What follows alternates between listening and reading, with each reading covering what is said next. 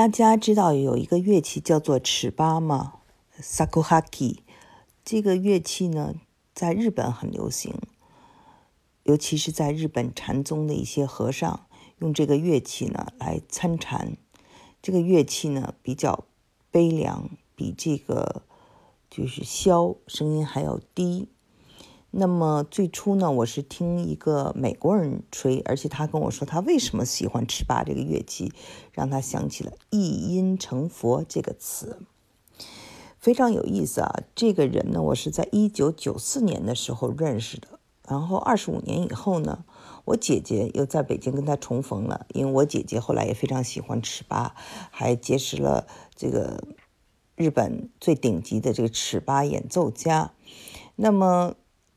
他就告诉我，我又见到这个姚蒙了。这个姚蒙呢，就就是这个美国人，他本身叫做呃 Christopher。这个姚是遥远的遥，蒙呢是盟主的盟，是就是呃他的日本名字。然后这个人呢特别有意思哈，我不知道他是那个从休斯顿来的，但是呢。他呢有一次呢，他当时就就是在九四年时候给我讲，他说他看到一个内蒙古草原的照片，就忆起了他自己的家乡德克萨斯那种一望无际的草场，然后他有一种乡愁啊，有一种激情。后来呢，他就创作了一个叫做《盲羊》的曲子，就是游牧音乐。他说游牧音乐呢，不如贝多芬的交响乐变幻强烈。但是呢，那种微小的变化却非常有韵味儿。现在我呢，就在这个这个叫做呃德克萨斯的地方，想起他说的那个二十五年前说的那个话。他身上呢，这个美国人，你想想，他会选择一个日本的乐，当然这个尺八其实是中国的乐器，但是在日本呢，他是学会的，因为他是这个。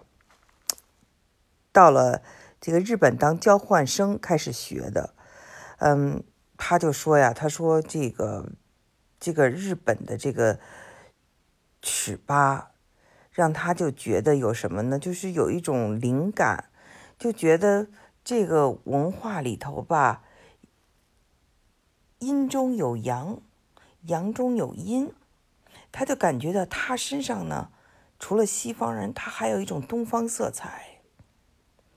就是他虽然是生活在美国，但是呢，他看到了这个乐器就有一种乡愁。我们知道这个乐器呢，都是为什么叫尺八，就是一尺八寸。他呢就用这个乐器哈，就是。做成了这种尺八曲谱电脑合成器，然后把 blues 和 jazz 啊爵士乐和布鲁斯呢都加到这个尺八的曲谱里头。他甚至呢在这个亚洲文化和北美印第安文化中呢发现了异曲同工之妙。他创作那个有一个尺八曲，就是是叫 Atlantis 之歌，就是表现了。古老的印第安人贫穷的生活和善良的个性，所以呢，我们俩当年呢，我记得聊的就是这个。他最大一个特点就是悲天悯人。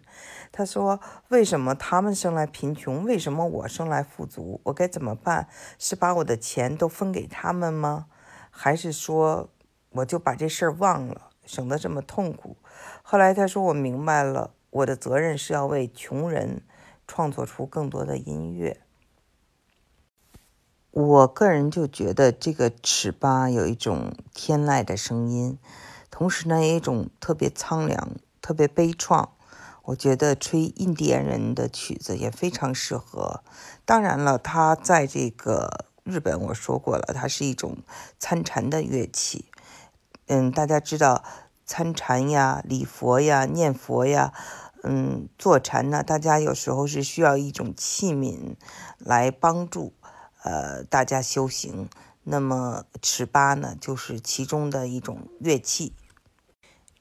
日本江户时期有一个普化宗和尚，他们呢就是吹尺八，然后呢达到英文叫做 enlightenment，就是顿悟啊。我觉得一切都是一个缘分啊，他原来就来自这个德克萨斯，然后在我遇到他的二十五年后，我我姐姐遇到他，也我姐姐也喜欢上了尺八这个乐器，所以我呢今天就想跟大家介绍一下。嗯，我们知道这个还有一些这个印第安人的乐器。大家有时间可以感兴趣的话，也可以去听一听。那我除了就是介绍这个呃姚蒙，我也想介绍一下这个印第安人有一位非常有名的嗯吹笛子的嗯音乐家，他叫做 Nakai N A K A I。这个人也是我在一九九三年的时候发现的他的音乐。他呢是 Navajo 的，就是在亚利桑那州这边的印第安原住民。嗯，我们在我在那个时候跟我的二姐，因为我二姐非常喜欢音乐哈，我们非常喜欢听呃洞箫，嗯，有一首曲子叫《清明上河图》，还有《良宵引》，就是那个大概九九三年的时候就反复听，非常喜欢。嗯，然后到了这个九三年的时候，我姐姐去这个大峡谷，就发现了这个唱片，呃，听了以后那种悲凉啊，还有那种就是遥远的感觉，让她就觉得就像洞箫一样的打动人。我后来就在那一整年一直在听这个音乐，呃，到了美国。整个的这头一年也都在听这个音乐，嗯，非常好。这个人，我希望大家可以在网上可以找到他，嗯，还有这个尺八这曲子，有时间都可以去听一听。那就是比较的话来说，中国是有没有一个乐器就大家觉得挺悲凉的？刚才我说过箫，除了箫，我觉得还有一个就是埙，嗯，陶罐一样的做的那种。吹的，啊，熏是一个土字旁，一个员外的员，